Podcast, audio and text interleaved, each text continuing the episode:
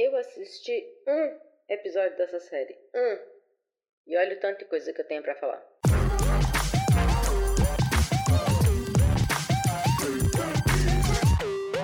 Olá, ouvinte! Tudo bom com você? Está começando mais um episódio de Podcast Despautada.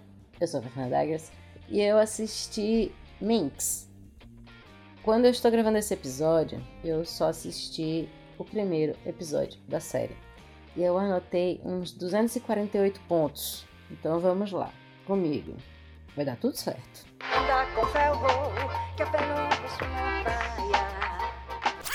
Vou começar deixando aqui aquele espaço para os recadinhos. Então, gente, atrasei. Aconteceu. Eu simplesmente me confundi porque agosto é esse mês gigantesco, então eu fui fazendo as coisas com muita calma no meu coração, porque havia muitas quintas-feiras. E aí, na verdade, tá saindo na quinta-feira errada. E tem grandes chances de atrasar mais de uma semana, porque assim, neste momento é terça-feira, dá tempo, teoricamente, deste episódio estar pronto sair na quinta. Porém, eu estou aqui vendo uma palestra maravilhosa chamada O Insuportável do Corpo Feminino, de Diana Corso, no Café Filosófico da TV Cultura. Eu vou deixar esse link no blog, né, no medium.com.br despautada, que é simplesmente fantástico. E aí, assim, esse episódio, como você já deve ter notado, ele foi feito literalmente sem pauta. Eu Botei todos os pontos que eu queria falar no Google Keep e gravei deitada no sofá.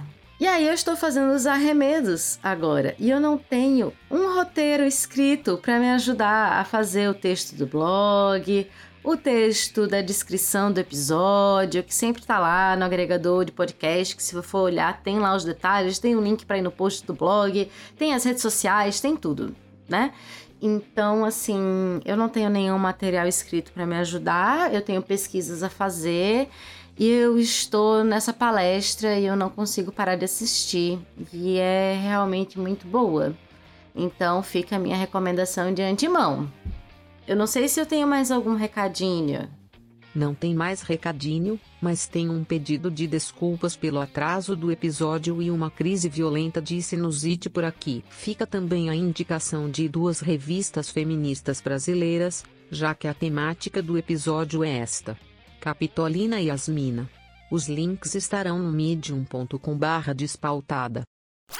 Aqui eu vou deixar um espaço para uma sinopse. Eu vou roubar descaradamente a sinopse da Gabriel Max, com alguns comentários.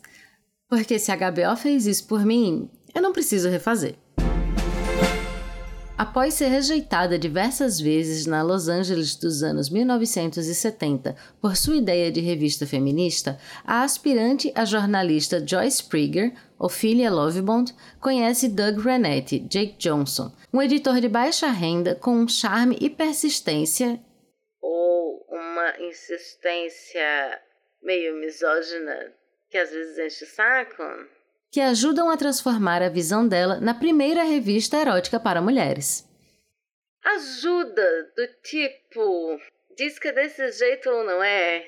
Após se unir a Doug contra sua vontade, Joyce começa a questionar tudo o que ela sabia sobre sexualidade e se torna uma defensora improvável das páginas centrais escandalosas e da equipe diversa de desajustados incompreendidos.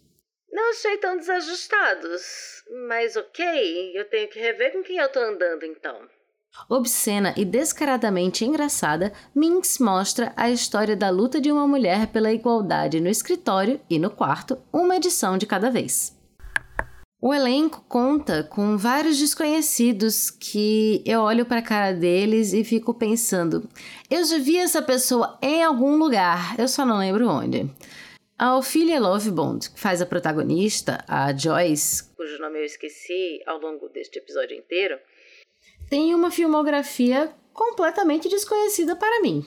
Jake Johnson, que fez o dono da editora, esteve em New Girl, ele era o Nick Miller. Eu assistia um episódio ao outro, mas eu acho que lembro da cara dele lá. Também participou de Flash Forward, mas eu só assisti um episódio e eu realmente não lembraria de ninguém.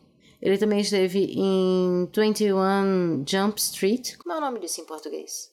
Eu acho que eu assisti. Ah, assisti sim. Só não lembro o nome do filme, mas é um com Jonah Hill e Channing Tatum que eles voltam pro colégio. E de resto, todas as coisas que eu assisti com ele, ele foi ator de voz, era animação, ele foi dublador, então não conta, mas a cara dele é familiar. A Jessica Lowe, que faz a Bambi, adorei o personagem da Bambi, também tem um rostinho familiar, porém eu não lembro de nada. A única coisa que eu assisti com ela realmente é Minx. Personagem que eu gostei muito foi o fotógrafo Richie, que foi interpretado por Oscar Montoya, e é outro que eu fiquei com aquela sensação de hum, familiar, mas não assisti nada em que ele apareceu como ator. E Lennon Parham, que faz a irmã da protagonista, a Shelley, em Minx, fez ponta em várias coisas que eu assisti. Então, quando ela apareceu na série, eu já olhei e disse: Hum, essa eu conheço. Não sei de onde, mas conheço. Ela participou do filme Horrible Bosses 2, que eu acho que eu só assisti um, então não importa. Ela participou de Mad Men em um episódio, que saiu em 2013, chamado The Flood. Ela fez uma Joyce em Confessions of a Shopaholic, ela também apareceu em How I Met Your Mother, em um episódio de 2011, provavelmente com uma das pobres mulheres que o Barney dava em cima. Ela também esteve em New Girl, acabei de ver aqui, apesar de não ter visto o suficiente para ter visto ela em New Girl. Em português, o filme que ela protagonizou ficou Os Delírios de Consumo de Becky Bloom, e eu lembro de ter visto aos pedaços. Eu li o livro. Não é nada marcante, não, sabe? Eu não diria, nossa, leia, veja, vai garantir, é um negócio super importante para sua vida. Mas, sessão da tarde, maravilhoso. E vamos pro trailer, né? This country treats women like second class citizens. We're overlooked, underpaid, and overwhelmed. We deserve a magazine that inspires us. The matriarchy awakens. Why is she so angry? I believe I covered that in my presentation. Come pitch it to me. You're a publisher? I am. Breasts, more breasts. Oh, look, bigger breasts. You read my magazine. I did. What, you think I'm illiterate or something? Well, Look, it's not Proust. it's pronounced Proust. Do people enjoy your company? Not really. Oh, you're not suggesting that you publish The Matriarchy Awakens. Oh, God, no. I mean, not in its current form. And don't get me wrong, it's good. It's just, you gotta hide the medicine. It's like when you give a pill to a dog, you dip it in peanut butter first. I'm sorry. Nude men. Do you even understand what it is I'm trying to do here? Of course I do. Feminism. Hi, I'm Bambi, your new centerfold coordinator. Oh, What's the number one thing women find sexy? Intelligence. Motorcycles. All those nights working away in your room, and for what? So you could be the porn queen of Pasadena? maybe it'll just be a single tiny weenus. That's the rough idea. I am in way over my head. Let's get to work, boss. Please welcome the editor of Minx Magazine. Prime time, baby. Joycey, it's a sensation. What did I say? God, you love a Pyrrhic victory. I don't know what that means, so it doesn't hurt my feelings.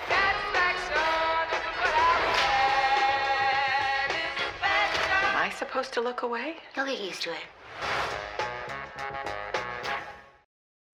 Muito bem. Agora bora pra pauta.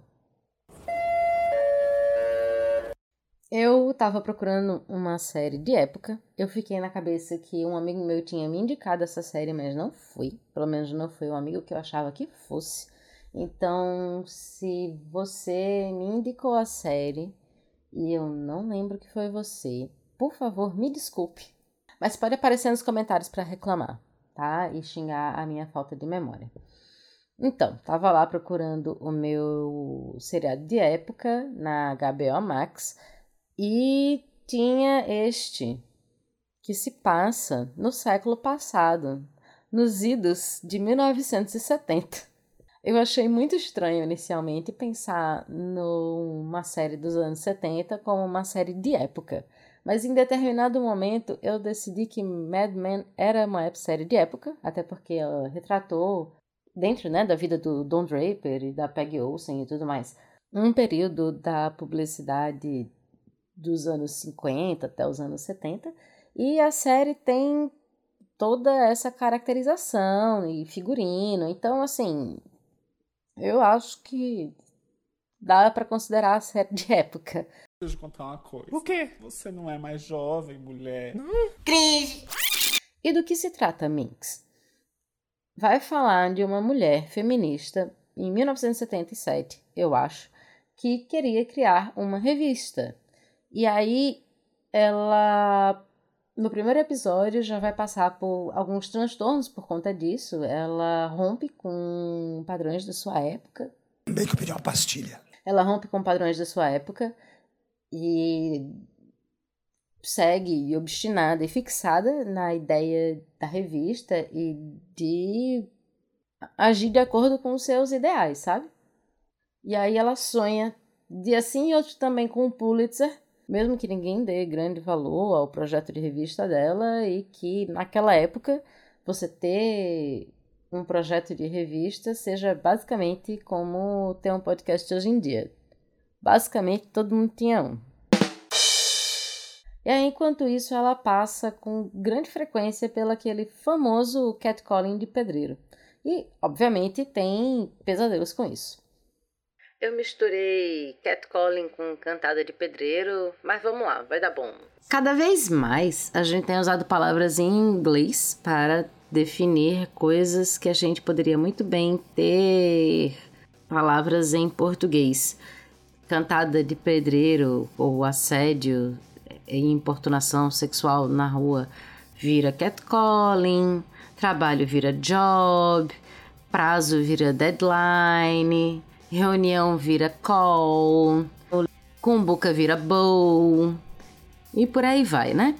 Eu fiquei curiosa, até porque no livro A Cinderela Chinesa, que eu li no início do ano, a protagonista falava sobre como o hábito de assoviar e falar bobagem para as mulheres na rua começou a surgir na China por conta da dominação cultural estadunidense e que não era algo que existia antes. E aí eu imaginei que, bom, deve ter surgido de algum canto, né? De onde isso surgiu.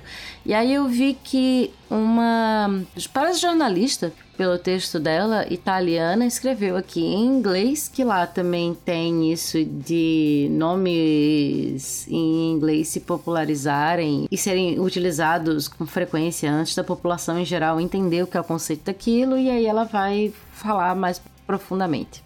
E no texto dela, ela explica que sempre existiram vários nomes para o que chamam de street harassment ou assédio de rua.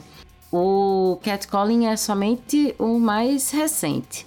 Então, na década de 1960, tinha o termo parrotism, porque o comportamento se parecia com o de papagaios de rua. E antes disso, o termo era wolf whistling, ou assovio de lobo, ou lobo assoviador, enfim, por conta de um desenho animado de 1943, em que um lobo uivava e assoviava para uma mulher para demonstrar interesse para ela. Eu acho que a gente já viu essa cena em vários lugares. Se você já assistiu Máscara, tem uma cena do Máscara com cara de lobo assoviando enlouquecidamente. Eu vou deixar um trecho aqui do desenho animado. We now give you our brand new little sweetheart of swing, Red Hot Riding Hood.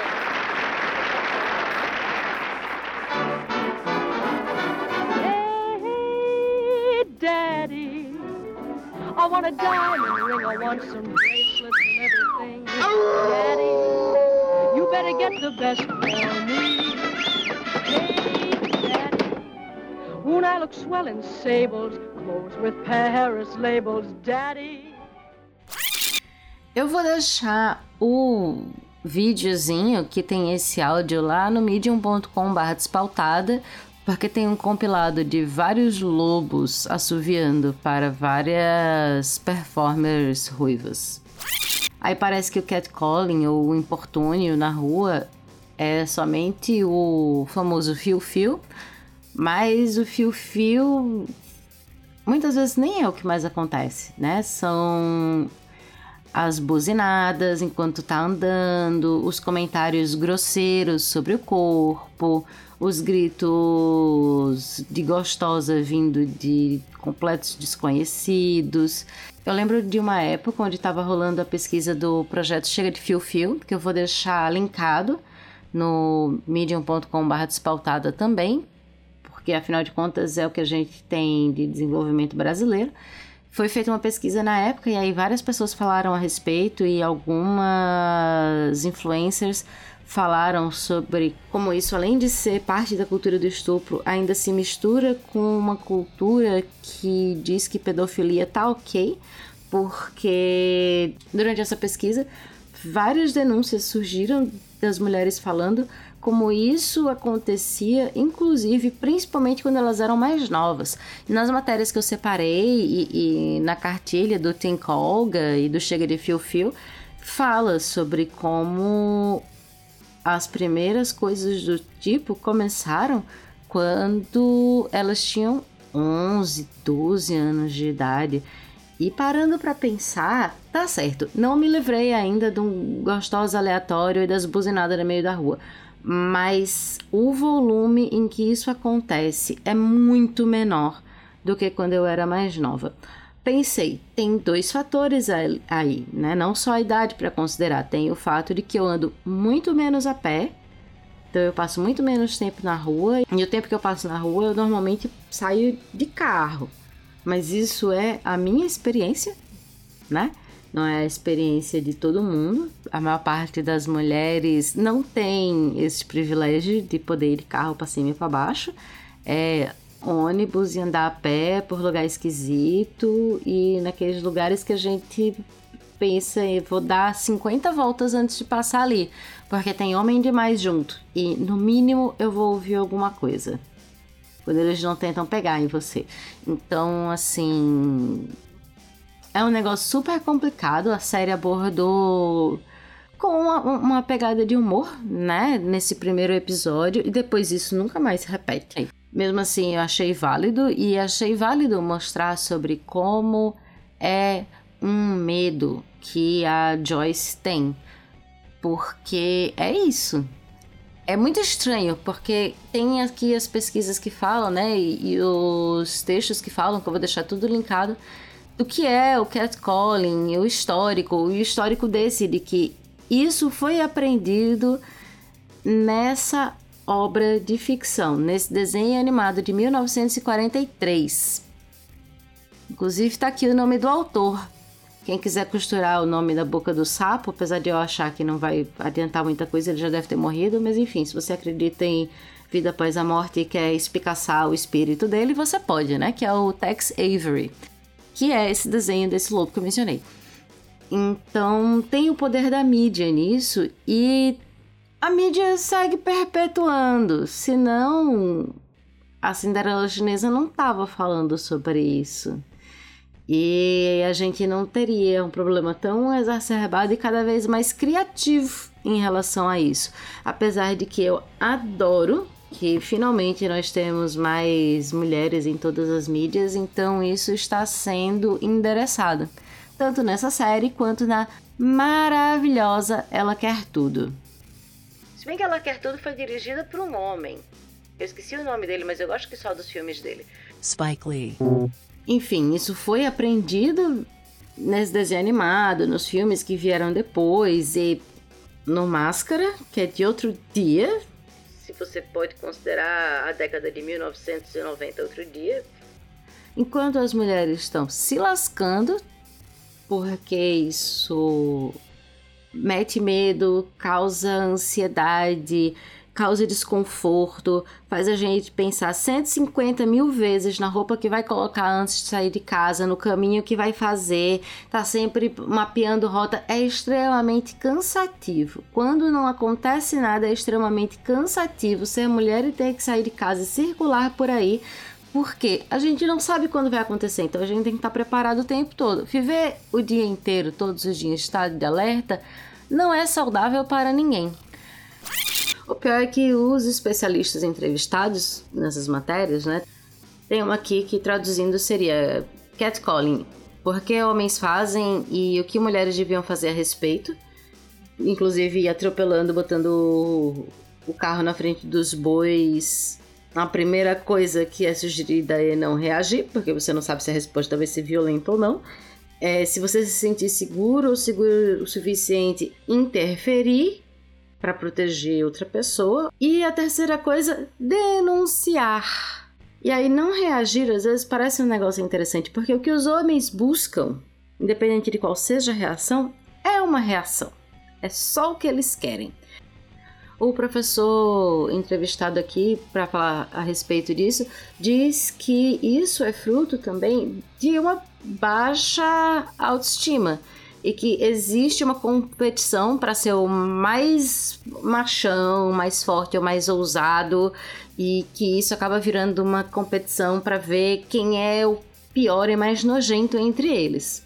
É um problema deles com eles mesmos que acaba se tornando algo extremamente arriscado para uma mulher, porque são essas pessoas problemáticas que acham que vão conseguir uma reação, seja positiva ou negativa. Tem uns que realmente acreditam que é uma forma ok de flertar com alguém e não esperam que sejam recebidos com agressividade. A resposta a isso seja agressividade.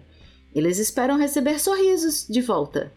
Tanto que tem um monte de vídeo de mulher andando pelas ruas dos Estados Unidos e eles reclamando: por que você não sorri de volta? Por que você não sorri de volta? Sorria! A vontade que eu tenho de dar um tiro. Mas a gente não pode dar um tiro nas pessoas, né? Não está sendo fácil. Não está sendo fácil. E aí a matéria segue falando sobre como os primeiros contatos com isso dessas mulheres foi aos 10, 11 anos de idade e por parte de homens adultos muito mais velhos que elas. Então é aterrorizador e é um negócio que é aterrorizador desde que a gente é muito nova e não muda com o passar do tempo e dependendo do dia pode ser pior. Então, assim, não apenas denunciar. O Disque 180 tá aí. Não é perfeito, mas é um começo. Estes homens para que isso acabe, mas também terapia e educação sexual e o mínimo de empatia para todos, né? E tem muitos dos homens que fazem isso sabendo que é uma forma de controle do corpo feminino e de determinar que a mulher não pode estar circulando naquele espaço impunemente. Várias outras pesquisas, inclusive essa do Chega de Fio Fio, do Think Olga, falam que é uma forma dos homens determinarem todo o espaço como deles.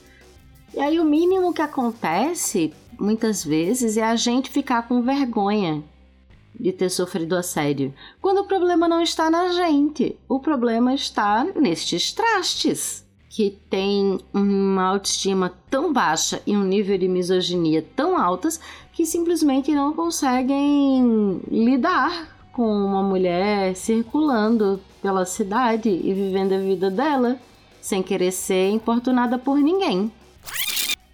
Aí na luta da protagonista pela revista, acaba que apenas um pornógrafo topa produzir a revista dela. Por causa dos modelos dele que gostaram do material. E o primeiro encontro com eles é um negócio assim surreal. Ele meio que vai com a cara dela, mas ela simplesmente não vai com a cara dele. E ele mais fresca dela do que qualquer coisa. E age de uma forma bem ousada, digamos assim. Mas não necessariamente abusiva. abusivo é o chefe dela lá na revista Teen que ela trabalha. Isso não quer dizer que o cara não seja misógino. Ele apresenta comportamentos machistas a primeira temporada inteira. Machista! E aí o tal do pornógrafo, ele oferece um twist na forma de passar a mensagem, né? Ele diz para ela algo na linha: você tem que vender o remédio como se fosse sobremesa, porque a revista dela se chama The Rise of Matriarchy, que eu não lembro como fica em português. A ascensão do matriarcado. E mostra uma mulher com raiva na capa, né, e tudo mais. Mas o texto dentro faz com que as modelos do cara repensem muitas coisas na vida, inclusive façam com que elas exijam salários melhores e condições de trabalho melhores. Então, o fato das modelos do cara terem tido interesse na matéria que ela escreveu faz com que ela ceda num primeiro momento. Por isso e por uma certa, eu não diria pressão da irmã, eu coloquei aqui na pauta pressão, eu não acho que não. Eu acho que é mais uma sugestão, um incentivo e tudo mais. Inclusive, eu gosto da cena. Eu achei até que fosse uma amiga, mas não, parece a irmã mais velha, que vai lá pra ela e diz: Vai mesmo, o cara quer financiar teu sonho, você precisa ir sei lá, 30 mil dólares, era um valor bem, bem alto assim. E ele tá disposto a pagar, vai e faz, sabe? E, e, e, tira uma onda dela, porque ela vai trabalhar com modelos nus e tudo mais, mas eu achei bem legal, eu achei bem interessante esse posicionamento dentro da família dela, apoiador dela aí com os sonhos. Pausa para uma informação de quem assistiu a série inteira já e está editando este episódio. Essa mulher é sim a irmã da Joyce. Eu esqueci o nome de todos os personagens, porque afinal de contas eu só tinha visto o primeiro episódio. A protagonista é a Joyce, mas eu não lembro o nome da irmã dela. Mas ao longo da série, a irmã vai tendo várias revelações enquanto ela acompanha a produção da revista, inclusive leva a um ponto de uma autodescoberta bissexual, muito provavelmente, num estágio mais tardio da vida. E eu achei isso muito bonito, porque a maior parte das descobertas sexuais são retratadas na adolescência, no início da vida adulta. E essa apareceu numa idade em que normalmente a gente pensa que os personagens ou as pessoas já têm tudo muito bem definido na vida. E de repente, essa personagem descobre coisas novas sobre si mesmo. Não apenas sobre sua sexualidade nesse sentido, né, da atração sexual, mas de vários outros aspectos também. Inclusive, é uma das personagens que eu acho mais mente abertas em um sentido, e em outro. É, na verdade, ela é apenas mente aberta, ela só não teve oportunidade de explorar, ou outras coisas não foram é, vistas ou colocadas como possibilidade até então. E é muito legal quando a gente descobre novas possibilidades e novas coisas na nossa vida.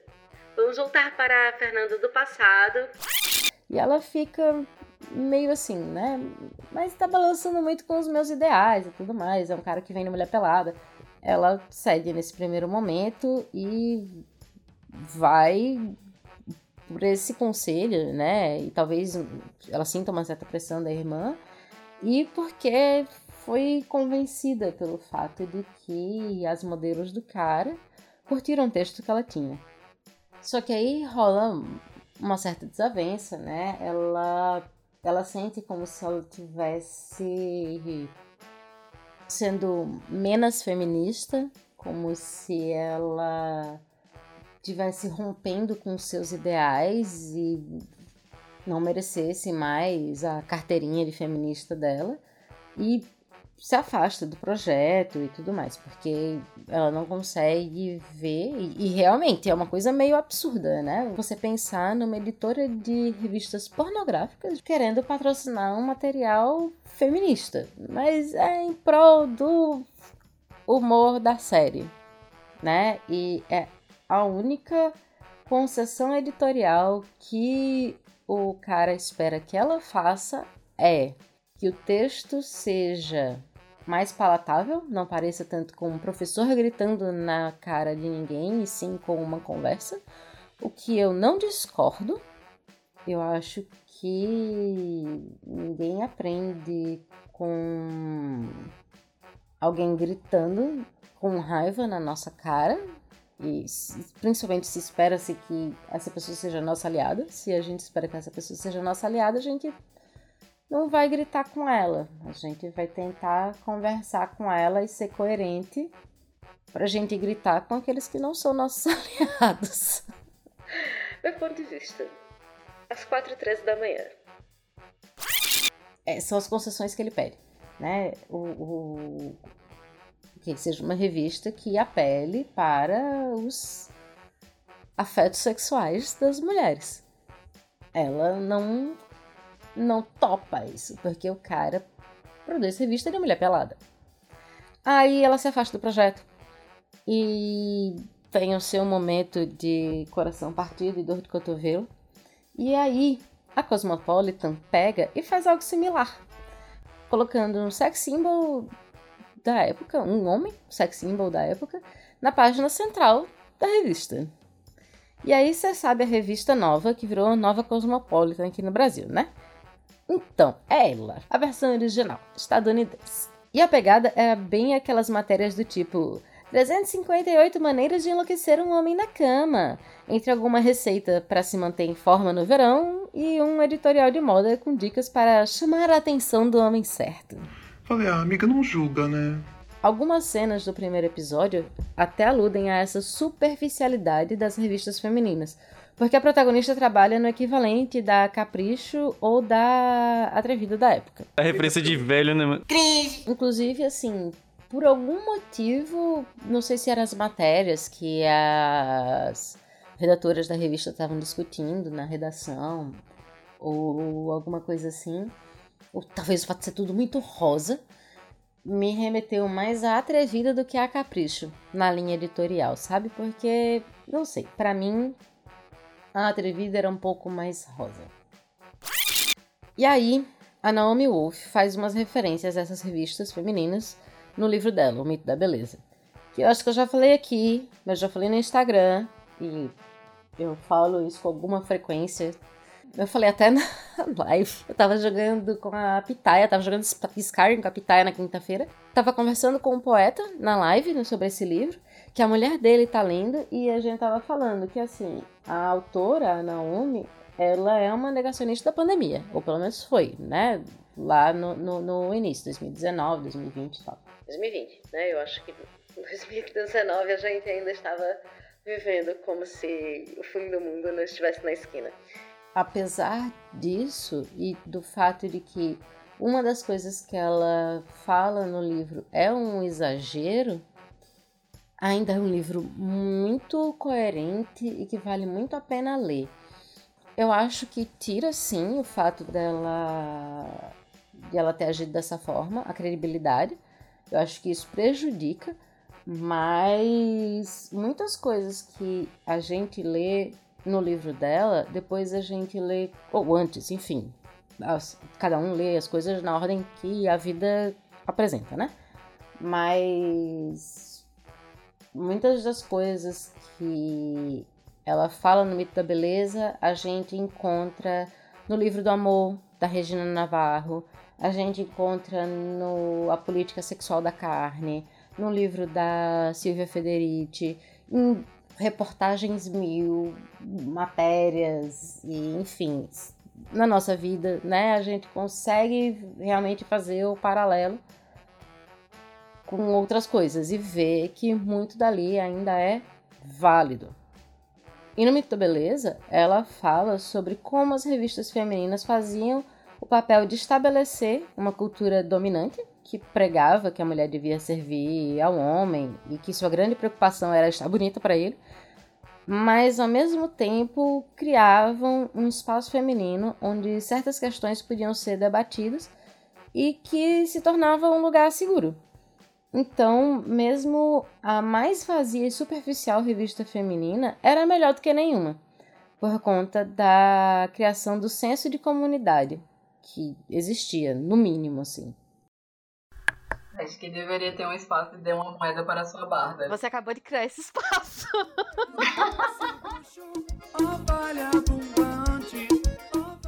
Todo projeto funciona melhor quando o Gold está fluindo, e tem várias formas de você colaborar com a criadora de conteúdo que você gosta.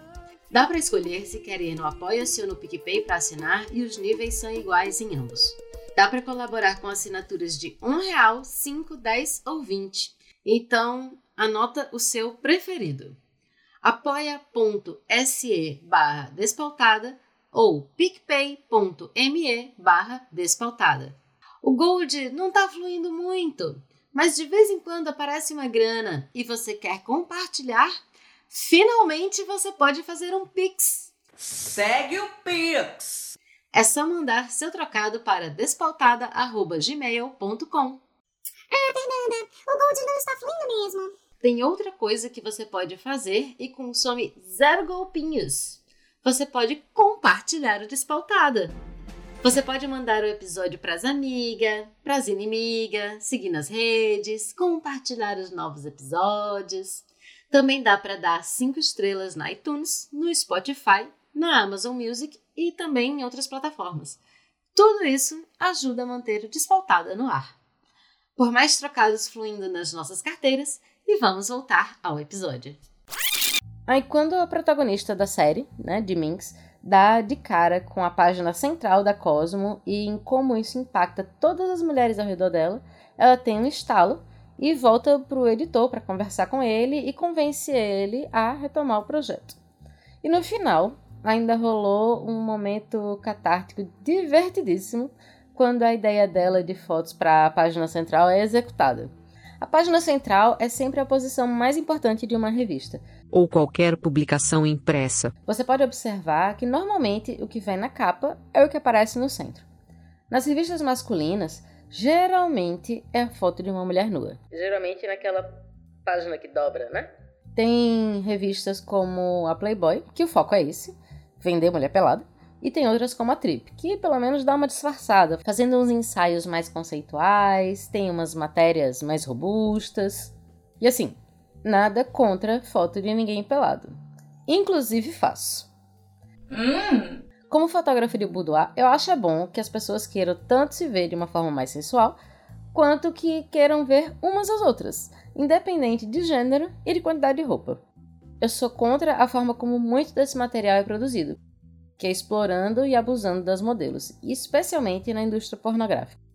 E eu sou contra a história de violência contra as mulheres que essa indústria produz e que perpetua nos seus materiais. Eu não vou muito a fundo nisso, porque isso daqui era para ser um despautado indica, e eu sei que esse barquinho já partiu. Mas eu posso fazer um episódio específico sobre isso. Então, me avisa aí que você quer um episódio falando sobre indústria pornográfica ou alguma coisa assim. No Instagram, arroba despautado ou arroba Fernanda Eggers. No Medium, medium.com.br despautada. No e-mail, despautada.gmail.com. Que eu pesquiso, tomo um shot e a gente prepara o espírito para o carrego do tema e vai. E aí, eu acho que o trajeto da protagonista de aceitação do, do caminho que a revista tomou passa também por um momento de reconhecer o direito da mulher ao prazer e ao se colocar como ser desejante. Se passou muito essa ideia de feminista como uma mulher sisuda que se nega o prazer e a possibilidade de diversão e que está sempre vendo o mundo com maus olhos. Mas não é bem assim. Uma vez que você começa a entender mais sobre o feminismo e entender as coisas que você tem feito até então que você não precisava estar fazendo, ou as coisas que você está sofrendo que você não precisava estar sofrendo, você fica um pouquinho revoltada, assim. Pessoas que vivem em situações que são muito revoltantes. Então é natural que elas fiquem revoltadas em situações revoltantes. E tem outras pessoas que têm o privilégio de não de, de poderem não ficar revoltadas porque não tem coisas tão revoltantes acontecendo. Então quando você encontrar com uma feminista muito revoltada na rua, entenda que ela passou por coisas provavelmente que você não passou, que talvez se você tivesse passado você também estaria um pouquinho revoltado, sabe?